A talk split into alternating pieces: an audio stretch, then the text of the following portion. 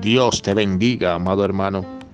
La palabra de Dios nos enseña en el libro de Mateo capítulo 18, verso 18, que lo que atemos en la tierra será atado en los cielos, y lo que desatemos en la tierra será desatado en los cielos.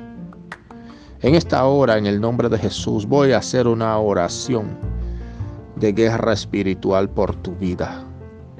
Porque toda aflicción, Toda manipulación del enemigo a tu mente y emociones en esta hora tiene que romperse. Todo lo que está afectando tu salud o la salud de tu matrimonio. Todo lo que está afectando allí la economía o la obediencia en tus hijos. Todo lo que está afectando tu sistema emocional en esta hora en el nombre de Jesús tiene que romperse. Padre bueno y Dios todopoderoso, en el nombre de Jesús oro, porque tú Espíritu Santo no tienes distancia lejos para que tu poder alcance las vidas.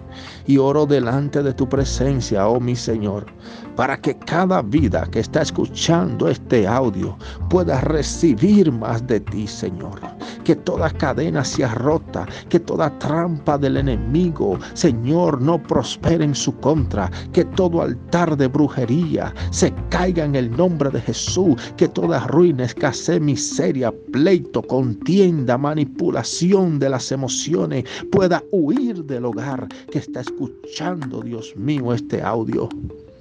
En el nombre poderoso de Jesús, visita esas vidas, Padre. Llénalas de fe. Abre los cielos. Tú sabes aquellos que están escuchando este audio, que ya no tienen fuerzas a causa de la prueba tan dolorosa que están atravesando. Oro delante de ti que renueve sus fuerzas. Aquellos que necesitan, Dios, una puerta de Bendito eres tú, Jehová. Abre esa puerta para que ellos puedan sostener su familia. En el nombre de Jesús. Bendito eres tú, Padre.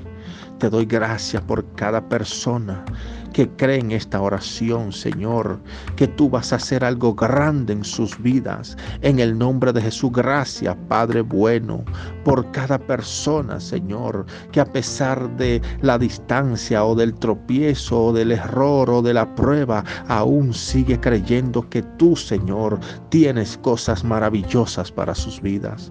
Bendícelos en el nombre de Jesús y toda gloria y toda honra es para ti, Señor.